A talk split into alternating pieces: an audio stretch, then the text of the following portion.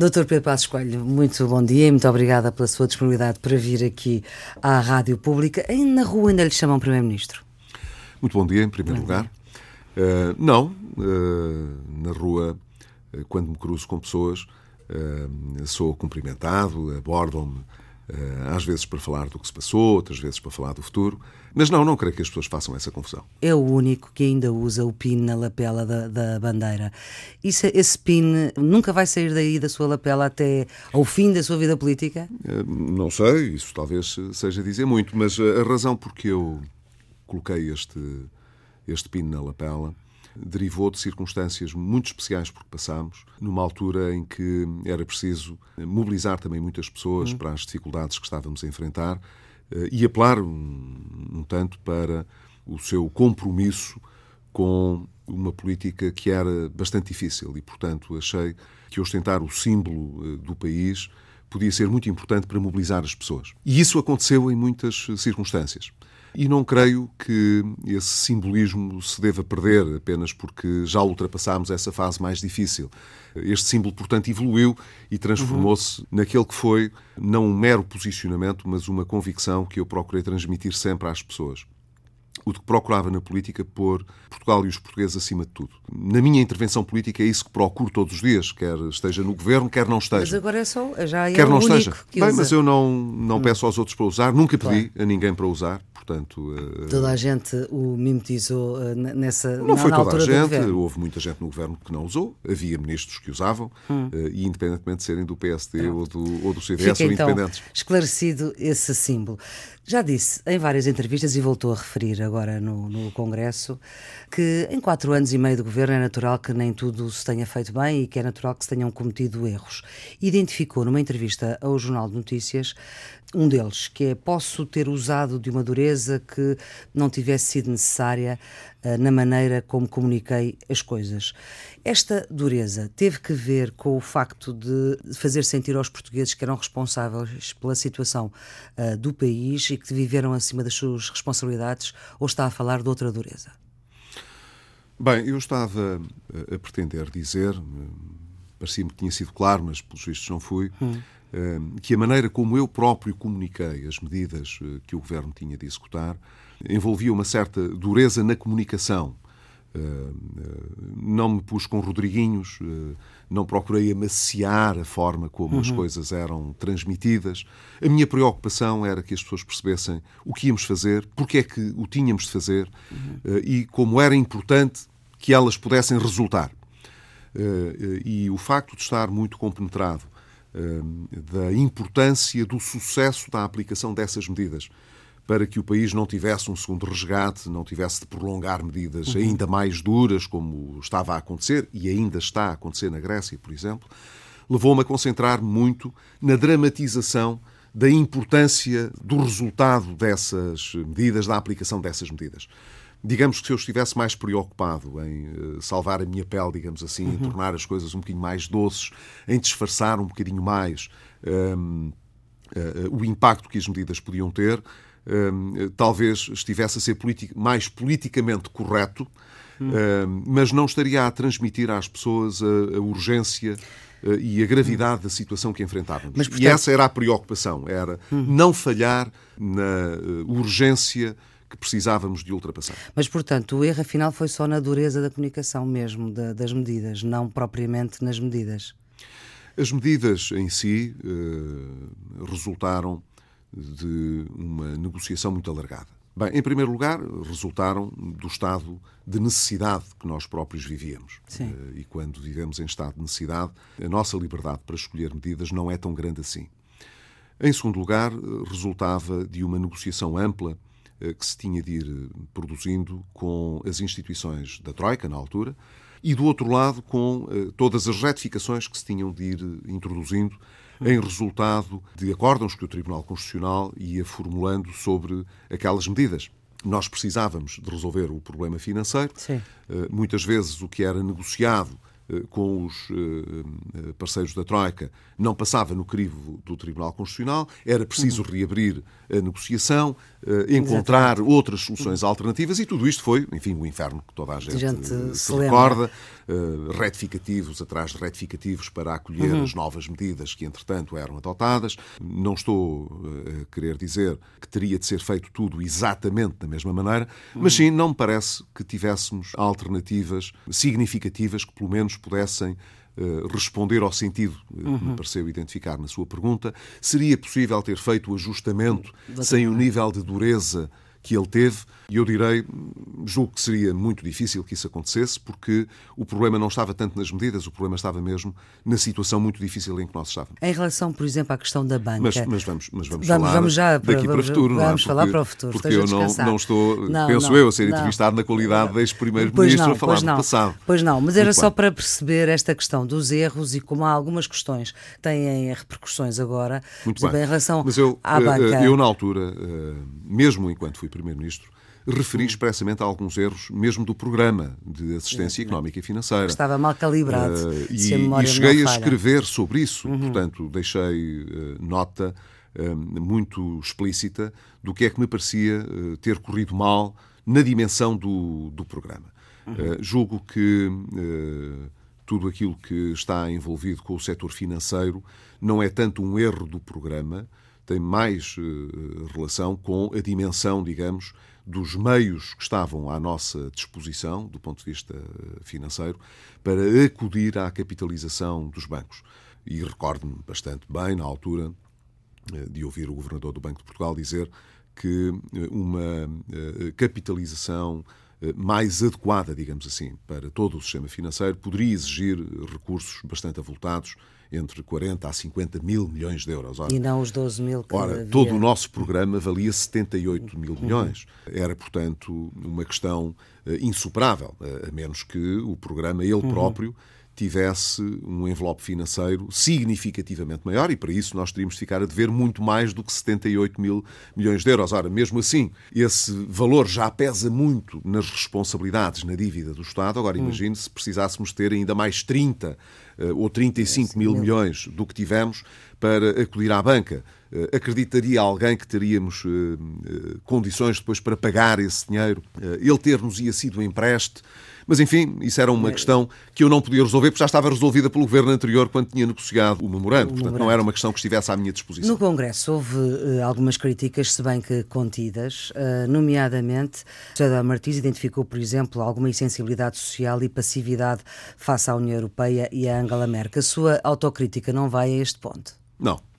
Não, porque, embora esteja sempre aberto a toda a crítica, e acho que nós devemos estar sempre atentos àqueles que, com mais distância, podem olhar para as nossas decisões e, e avaliá-las, em princípio, com mais isenção, mas uh, não é pelo facto uh, de estarmos abertos às críticas que temos a criticamente e aceitar todas as críticas que são feitas. E essas não parece que sejam exatamente críticas com fundamento. Julgo que incorporam um grau de interiorização de críticas que nos foram dirigidas na altura, muito pelos partidos eh, mais à esquerda, mas que não correspondem à verdade. Em primeiro lugar, nós tivemos sempre uma atitude eh, construtiva no seio da, da União Europeia, eh, mas preservando sempre aquilo que era a nossa autonomia, a nossa postura crítica também, e, portanto, não creio que o resultado final tenha evidenciado qualquer tratamento de menorização ou de secundarização eh, no espaço europeu. Pelo contrário, embora, enfim, não, espero que não, não interpretem mal isto que eu vá dizer, que eu vou dizer, que não, não seja interpretado como um autoelogio, mas na verdade houve muita gente envolvida nesse processo e, portanto, não, não fui apenas eu. Eu creio que a posição do governo português e de Portugal foi até bastante apreciada e bastante elogiada pelos nossos parceiros europeus e respeitada também. Dos contactos que tem, obviamente, que mantém até como uh, no PPE... Faltou, faltou, só dizer uma coisa sobre Sim. a questão da insensibilidade social, ah. que eu creio que é importante, uh, porque devemos descartar essa crítica de uma forma muito vigorosa. As circunstâncias que vivemos no passado, eh, foram eh, particularmente duras. E, evidentemente, quem está no governo Eh, não é apenas pela maneira como fala, como se expressa, como vimos, uhum. que pode relevar essas situações. Não está na nossa capacidade resolver instantaneamente essas dificuldades e se as crises não fossem o que são, crises difíceis, não impactariam socialmente uhum. nas, na vida da, dos países, na sua economia e na sua sociedade. Portanto, é evidente que nós, e eu em particular, não nego o vigor da crise que vivemos e o quanto uhum. ela foi sentida pelas pessoas. Mas foi justamente para evitar que houvesse uma ruptura social, houvesse consequências sociais mais gravosas da crise que estava a ser vivida e que estava a ser aprofundada até depois de 2009, que adotámos um programa de emergência social para evitar que o pior pudesse acontecer. Eh, e esse programa de emergência social cumpriu a sua função bem. E é justo dizê-lo, esse resultado deveu-se muito também à maneira como as instituições de todo o mundo social, eh, as instituições de solidariedade, tiveram um envolvimento Uhum. e ajudaram a responder a essa emergência social com o uhum. nosso apoio. Eu estava-lhe a falar das críticas que foram feitas do Palanque. Estava à espera de ser mais criticado? Eu não tinha nenhuma expectativa particular em relação a isso, devo dizer, e portanto não perdi muito tempo com isso. O que era importante era que o Congresso. Falava-se que era preciso uma oposição mais agressiva. Eh, antes, antes, mas depois do Congresso eu acho, não Eu acho que a comunicação social eh, tende a valorizar mais eh, uma intervenção ou outra intervenção. Hum. E eu não quero substituir-me à comunicação social nesse seu papel.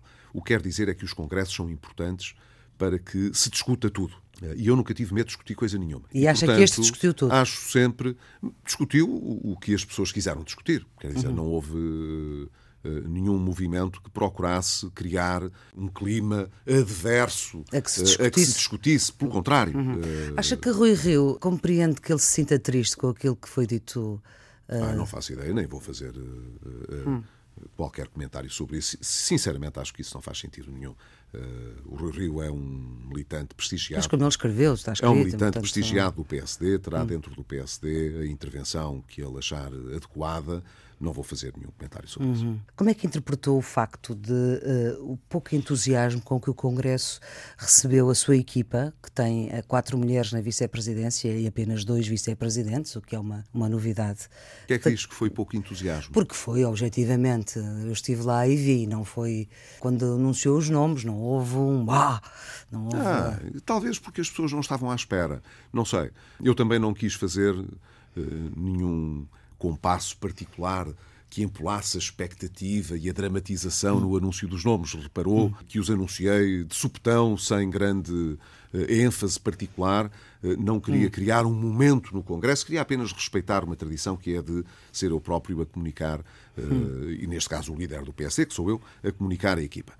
mas creio que no dia da posse, em que as pessoas foram chamadas ao palco, essa reação eh, foi bastante mais calorosa e, portanto, não creio que haja um problema com a equipa ou na identificação eh, do Congresso com a equipa. Propôs dois desafios que implicam o um entendimento Impliquei, com o partido. Não, eh, propus vários, de facto, sim, não, sim. não propus só dois. Sim, mas há dois muito específicos, que é a Segurança Social e o, e o Sistema Eleitoral, que implicam entendimento, de facto, com o Partido Socialista. No caso do Sistema Eleitoral, o Partido Socialista e o PSD entendem uh, os círculos uninominais e até a redução do número de deputados. Pelo menos há muito tempo não se ouve o Partido Socialista o a falar disso. Sim, o PSD e o, o PS. O PSD não. Defende um sistema de uh, método por voto preferencial, que, no fundo, permite círculos mais pequenos, uh, em que seja mais fácil uh, aos eleitores conhecerem as pessoas que são candidatas pelos partidos ao Parlamento e em que as pessoas possam escolher a ordem porque esses deputados são eleitos. Há um redesenho dos círculos. o que eu lhe pergunto é: pensa que esta ideia tem mesmo capacidade de ser aceite? Bem, eu isso de... não sei, isso hum. depende do Partido Socialista. O Partido Socialista, no passado, defendeu a alteração ao sistema eleitoral muito parecida com esta. Exatamente, era nesse sentido e, que portanto, a minha pergunta... Neste sentido, a nossa proposta, digamos, não é uma coisa que historicamente possa hum. ser dada como Mas, uma provocação ao Partido Socialista, pelo contrário, é uma proposta que, de certa maneira, vai ao encontro de propostas idênticas que o Partido Socialista teve no Exatamente. passado. Portanto, se olharmos a essa circunstância, eu direi há alguma probabilidade de não ficar tudo na mesma. O próprio Dr. Passos Coelho tentou e o CDS eh, não era favorável a esta ideia e deixou cair, e agora sabemos que PCP e Bloco de Esquerda são obviamente contra. Não Acha mexemos, que há ambiente político Não isso? mexemos no sistema eleitoral, não foi por causa disso. É conhecido que o CDS tem outra uma, visão, uma visão diferente sobre o, o sistema eleitoral. Mas, na verdade, nós não íamos mudar o sistema eleitoral a pouco tempo das eleições. Hum. Fui sempre um, um tanto avesso a alterações profundas na, na, maneira como as coisas se organizam em vésperas de eleições. Ora, nós durante muito tempo estivemos concentrados noutras prioridades. Bem, sei, na, doutor, na mas o que é certo é que político. quando a questão se colocou. Agora, talvez possamos eh, ter eh, no Parlamento outra distensão, digamos assim, para poder, longe de, de eleições, longe de eh, eleições. recuperar alguma iniciativa no caso, pretendendo qualificar um pouco mais o, o, sistema. Mas acha que o Partido Socialista tem ambiente político quando é apoiado? Isso é o Partido Socialista que deverá avaliar. Uhum. Não, uh, não me compete a mim fazer essa avaliação. Eu acho que nós temos aqui um problema. As pessoas uh, estão progressivamente mais distantes da participação política. E acha que é por isso? É por causa do sistema eleitoral? Não, não, não é só por causa disso, é por muitas coisas. Uhum. Mas o sistema eleitoral é uma das peças que, pode, ajudar tornar as pessoas mais próximas das escolhas que fazem e, portanto, mais responsabilizáveis uns e outros por aquilo que é o seu programa, as expectativas que são criadas. Eu acho que isso pode ajudar. Outro dos desafios que lançou tem que ver com a segurança social e com a sustentabilidade da segurança social. Sabemos que o Partido Socialista tem sobre isto, aliás, já houve resposta pública. O que eu lhe pergunto é, neste momento, como é que pode explicar a sua proposta? Porque uh, ela é resumida, digamos assim, pela oposição como sendo um corte de 600 milhões de euros nas pensões. Sim, Pela oposição, isso, não. Pelo Partido Socialista. Está a ver? É, está a é ver? É uma... São anos? É, são anos. É assim, são... é, assim, é, é força do hábito. Força do hábito. Uh, ora bem, uh, a acusação de que nós queremos cortar nas pensões uh, não, não procede, não, não faz sentido, porque nós não hum. queremos cortar nada nas pensões. houve no passado uma necessidade de fazer cortes quer em salários, quer em pensões, essa necessidade hoje já não se coloca. Portanto, não é esse o problema. O problema é falta de dinheiro na segurança social. O que eu esperaria eh, não era que o governo usasse o dinheiro da Segurança Social para investir, por exemplo, em reabilitação urbana. urbana. É o que o governo está a fazer. A mim hum. parece-me um erro. E parece-me um erro porque não está demonstrado que haja rentabilidade, quer dizer, que o dinheiro que se possa investir da Segurança Social seja bem investido em reabilitação urbana. O problema que nós temos eh, na Segurança Social é que as pessoas vêm fazendo descontos para a sua hum. pensão futura num mecanismo eh, que não está relacionado diretamente com a pensão que vão receber. Nós temos aquilo a que se chama um regime de pensão definida. É a lei que define os termos em que as pessoas depois vão receber a sua pensão. Se não houver dinheiro depois para pagar, faz-se uma alteração, como já foi feita no passado, Sim. nomeadamente pelo Partido Socialista, para reduzir o valor da prestação. Faz-se hum. aquilo a que se chama uma reforma paramétrica, eh, é assim um palavrão, mas Sim. é a reforma paramétrica da segurança social. Como não há dinheiro que chegue, eh, arranja-se uma maneira de diminuir o valor da pensão a pagar. As pessoas acham que estão a pagar contribuições todos os meses para uma espécie de capitalização, como quem põe aquele dinheiro de lado a render para depois vir a recebê-lo mais tarde, mas de facto não é isso que se passa. Uh, então a passa, sobreposta? O que se passa hoje em dia é que as pessoas fazem descontos e no mesmo mês em que esse, essas contribuições entram na Segurança Social, saem pela outra porta para pagar as, as pensões atuais. A nossa proposta é, o que nós temos é de alterar a natureza do regime, passando de, uma, de um regime de pensão definida para um regime de contribuição definida.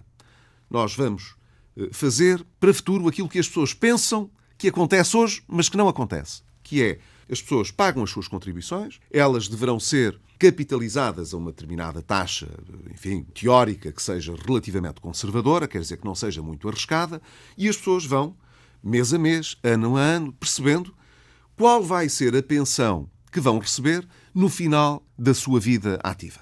Há uma forma de contas individuais em que cada pessoa fica a saber o que é que desconta para o risco social, para poder receber subsídio de desemprego se ficar desempregado, uhum. uh, subsídio de, de, doença se ficar Doente. com baixa e por uhum. aí fora. E depois, aquilo que põe de lado para vir a receber de pensão no futuro.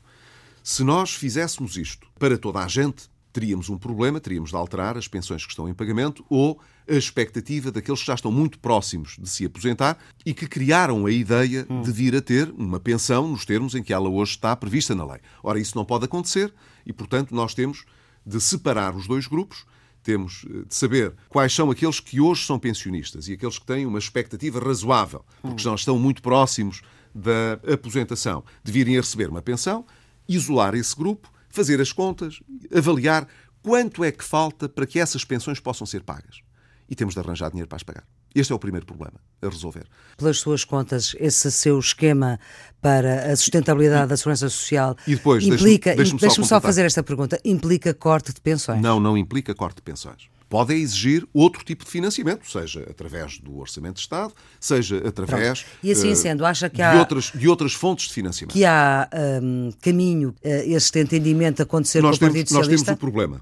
E se temos o problema, temos de encontrar uma solução uhum. para ele. Quanto mais tempo demorarmos a encontrar uma solução, mais cara ela vai ser. Mas o Sr. também disse no Congresso que tinha de ser o Partido Socialista a chegar-se às suas propostas e não o contrário. Isto para base de conversa? Não, isso está essa sua observação está um bocadinho desenquadrada deste não é a minha observação é. Sim.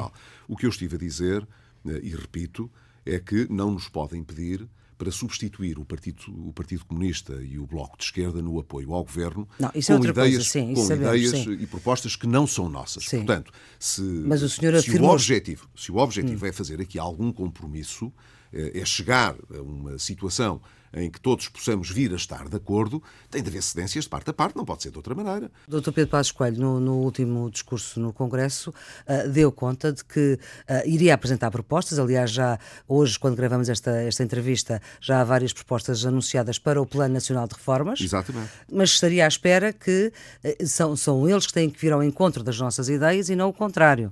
Não, Isso não faria nós sentido. Estamos, nós estamos abertos à discussão. Eu disse hum. claramente no Congresso que nós não queremos impor as nossas soluções. Eh, agora, não nos podem é pedir que desistamos de todas as nossas uh, opções, ideias, propostas para subscrever as do governo. Uhum. Isso não. Portanto, tem de haver aqui um caminho também de aproximação do Partido Socialista e do governo pois, em relação às nossas propostas, uhum. com certeza. Pois se não houver, nunca chegaremos a um meio caminho. Agora, nós Mas os estão dispostos a ir além das vossas propostas. Com certeza, chegar... pois eu ainda, ainda agora voltei a dizer uh, que esta é a nossa proposta. Agora, uhum. é preciso saber qual é a proposta do Partido Socialista para que possamos ter aqui uma discussão construtiva. Como ainda agora referiu, nós apresentámos eh, muitas medidas em concreto, por exemplo, eh, para eh, atender ao, Plano Nacional de Reformas, para o que é preciso fazer na área do investimento. Esta foi uma terceira área que eu enunciei também no Congresso Sim. e que é muito relevante. Nós, se queremos crescer a um ritmo suficiente para absorver o desemprego grande que foi gerado a partir de 2007, e se queremos realmente pagar a dívida que temos, seja a dívida privada, seja hum. a dívida pública, temos de crescer muito mais do que estamos a crescer o mais que podemos crescer com o capital que temos hoje será talvez 2%. Ora, isso não chega para o país resolver o problema do desemprego e da dívida. Uhum. Temos de crescer muito mais. A Irlanda, por exemplo, no último ano cresceu quase 8%. 7,8%. Porquê é que a Irlanda pode crescer 7,8% e nós não podemos? O que é que a Irlanda faz que nós não estamos a fazer?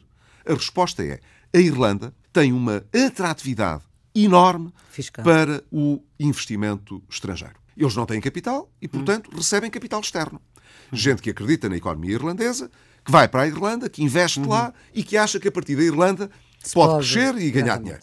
Ora, nós precisamos mesmo de fazer o mesmo. Se tivermos preconceitos em relação ao investimento, aos investidores, aos empreendedores que vêm de fora, então temos de aceitar que vamos crescer o máximo 2% nos próximos 15 ou 20 anos, mas isso vai obrigar as pessoas a continuarem a ter necessidade de emigrar, uh, uh, o desemprego a ser relativamente elevado e seguramente uhum. acima de 10%, uh, a dívida a pesar muito em juros, quer para as empresas, quer para o Estado, e assim, para usar uma expressão muito popular, não saímos da cepa torta. Uhum.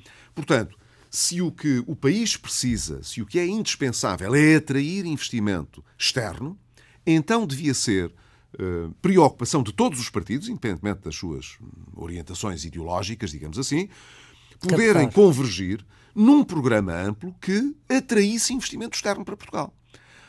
Mas para isso há algumas premissas que se têm de hum.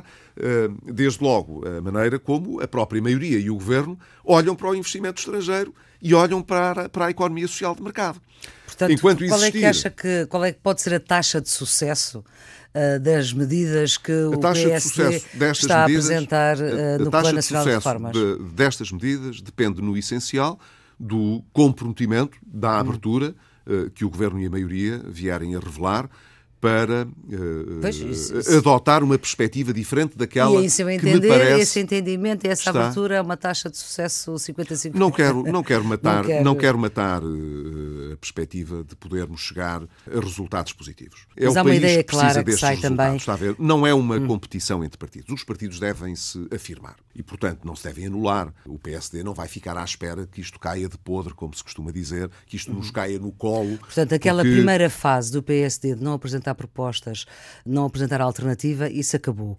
Hoje. Mas nem quando... sequer houve uma primeira fase desse tipo, deixe-me dizer criou-se a ideia de que houve uma primeira fase desse tipo. Não no houve. Orçamento não Sabe houve quantas proposta... propostas de lei o governo apresentou desde que é governo? Hum. Pouquíssimas. Sim, mas estou a falar do Nem sequer houve grande legislação Sim. promovida pelo governo. Hum. Porquê? Porque, entretanto, tivemos eleições presidenciais, Exato, depois o PSD teve o seu congresso, nós o andámos CDS envolvidos, também. nós andámos todos envolvidos com a discussão do orçamento de Estado claro. na Assembleia da República. Também é natural que não. Portanto, é natural que não tivessem havido. O governo quis criar essa ideia para o PSD por causa do orçamento de Estado. Ora, o PSD não subscreve esse orçamento de Estado e votou contra o orçamento de Estado. Sim e tomou uma posição que não foi de resto inédita. Eh, já no passado tinha acontecido. Olha, a doutora Manuela Freire Leite era presidente do PSD quando o engenheiro José Sócrates era primeiro-ministro. A seguir às eleições de 2009, ele também não tinha a maioria absoluta no Parlamento uhum. e não tinha uma convergência à esquerda como agora o Partido Socialista tem. Sim.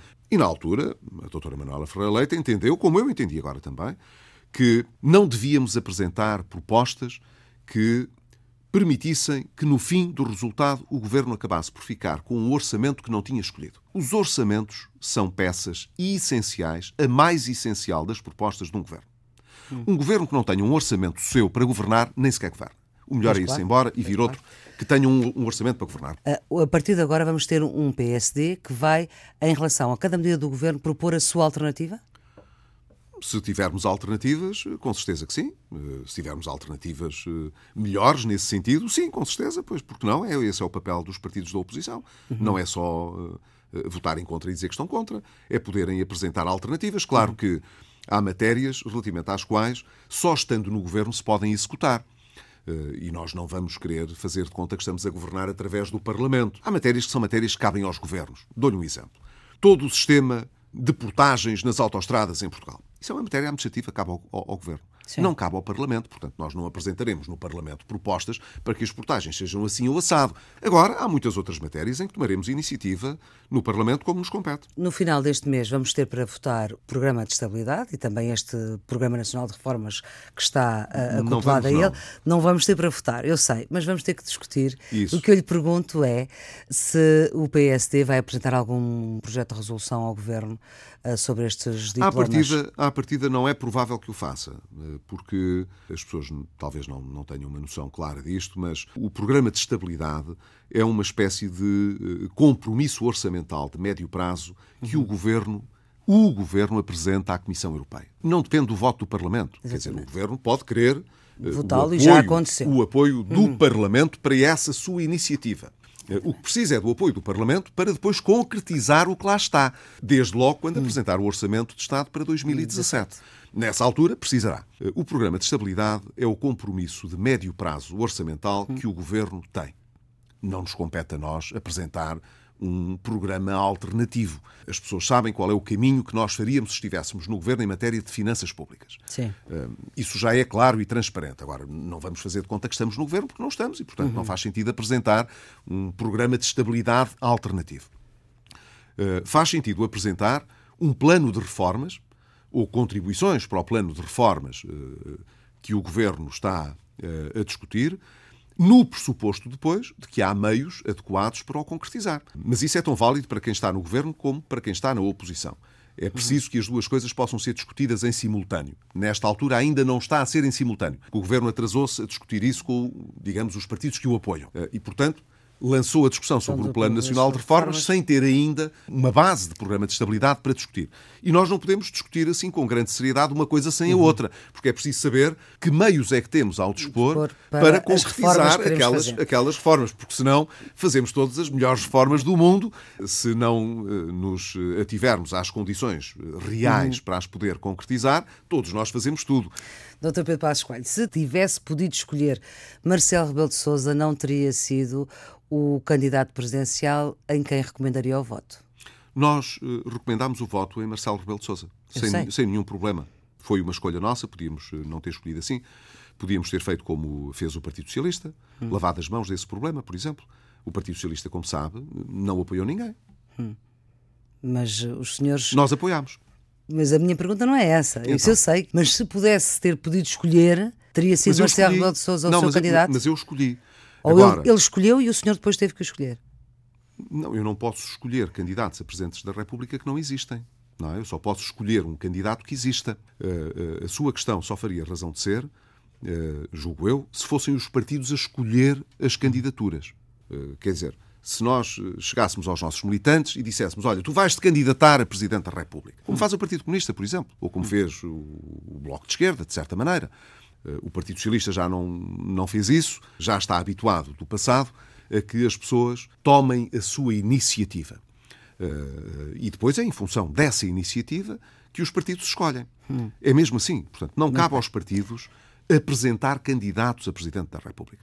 A candidatura presidencial para um órgão que é unipessoal é a decisão mais solitária eh, e responsabilizante que pode haver para qualquer cidadão. Não se pode impor a ninguém, olha, vai ser candidato a Presidente da República. Não é a mesma coisa que ser candidato a deputado, eh, ou integrar um governo, Sim. ou integrar uma estrutura partidária. É uma coisa absolutamente pessoal. Depende da vontade de cada um. Eh, e nós dissemos com muita antecedência no PSD, Sim. o CDS disse a mesma coisa, que depois das eleições legislativas, preferencialmente, em função daqueles que se vierem a mostrar disponíveis uhum. para apresentar uh, candidaturas à, presidência da República, nós depois então tomaríamos uma, uma decisão. E tomamos sem nenhuma dificuldade. Pensa que de Belém vai vir imparcialidade para o PSD? É, para o PSD e para todos os outros partidos. Eu espero que sim, é isso que se espera de todo o Presidente da República da conversa que teve ontem com ele, que já sei que foi uma boa conversa, foi a única coisa que se soube. Essa questão da imparcialidade ficou clara para si? Eu não fui discutir eh, com o Presidente da República a imparcialidade claro. do Presidente da República. Imagino que não. Uh, evidentemente. Eu tenho a expectativa positiva, uh, francamente positiva, uh, sobre o mandato que o, o Presidente Rebelo de Sousa vai fazer. É agora que está a começar esse uhum. mandato. Eu creio que ele se sente bem na sua pele, que é uma coisa importante. Não está contrariado, pelo contrário. Parece-me que está confiante e está feliz na pele de Presidente da República. É um político com muita experiência, foi presidente de um partido, integrou um governo, foi líder da oposição, disputou eleições Sim. autárquicas. Portanto, é um homem que tem, do ponto de vista político-partidário, uma larga experiência. Depois é também uh, um observador privilegiado da política portuguesa e, portanto, há muitos anos que se habituou, há mais de 20 ou 25 a analisar anos, toda a, a analisar uh, os atores políticos, os agentes, os partidos, Uh, julgo que nunca será tão bom analista de si próprio como dos outros, porque ninguém se analisa a si próprio tão bem como analisa aos outros, e, portanto, provavelmente será vítima uh, de outras análises de outros observadores e não procederá sempre como, enquanto analista, se calhar julgaria ser melhor. mas tenho a certeza de que fará e usará todos os seus recursos para fazer o melhor mandato que, que souber. Isso não tenho dúvida nenhuma. não creio, como tive a ocasião de dizer no dia em que ele tomou posse, que vá ser um mandato simples ou fácil, porque uhum. infelizmente nós ainda temos condições muito desafiantes na vida política, económica e social do país. Uh, e a Presidência da República, na sua magistratura de influência, acaba sempre por eh, estar na interseção de alguns destes problemas pelo menos, quanto mais não seja, porque as expectativas uhum. das pessoas vão sempre ao encontro de uma palavra, de uma ação, de uma intervenção que o Presidente da República possa fazer, uh, uh, apesar de não governar. Toda a gente assume que o Presidente da República pode ajudar é, pelo menos um, um, um repositório a encontrar melhores soluções uhum. de união para o país. E os presidentes da República, com diferentes estilos, nunca conseguem fugir a esse papel. E, uhum. portanto, uhum. ele será também continuamente e progressivamente chamado a esse papel. É muito importante que consiga exercer esse mandato como nós desejamos, sem se confundir com o plano dos partidos, sem deixar de dar o apoio e a cooperação institucional que, deve ser dada sobretudo ao Governo, também à Assembleia da República, uhum. aos outros órgãos de soberania, mas sobretudo ao Governo. Eu acho que é muito importante, às vezes faço muito essa observação, como é que Rebelo de Sousa, que foi presidente do PSD e vem do PSD, tem uma cooperação tão grande com o Governo. Eu Sim. esperaria que tivesse, porque ele não está lá para Aliás, fez campanha. projetar. Ele não uhum. está lá na Apesar de ter apoiado a sua campanha para projetar o PSD. Ele está lá para unir os portugueses e para exercer o mandato do mais alto magistrado da nação. Portanto, não é um mandato partidário. E espera-se de um Presidente da República que possa ter uma cooperação muito intensa com o Governo. E inversamente, espera-se do Governo que tenha uma cooperação muito intensa com o Presidente da República. Eu, na experiência que tive como Primeiro-Ministro, não posso queixar, eh, porque apesar de não ter tido sempre absoluta consonância com o Presidente da República em todas as matérias, hum. Eh, eh, tive uma relação de excelência com o professor Cavaco Silva, como Presidente da República, e ele sempre teve, relativamente ao Governo, a cooperação e o apoio institucional que era indispensável que existisse. Uhum. E, portanto, eu tenho uma boa experiência e esperarei Espera que António Costa também que tenha. António Costa também possa ter uma boa experiência com o Presidente Rebelo de Sousa. Dr. Pedro Passos Coelho, muito obrigada pela sua disponibilidade para esta entrevista, que é a primeira em cinco anos na Rádio Pública. Como sabe, esta entrevista está sempre disponível em podcast e também uh, pode ser vista na RTP2 depois das 11 da noite ao domingo. Tenham um bom dia.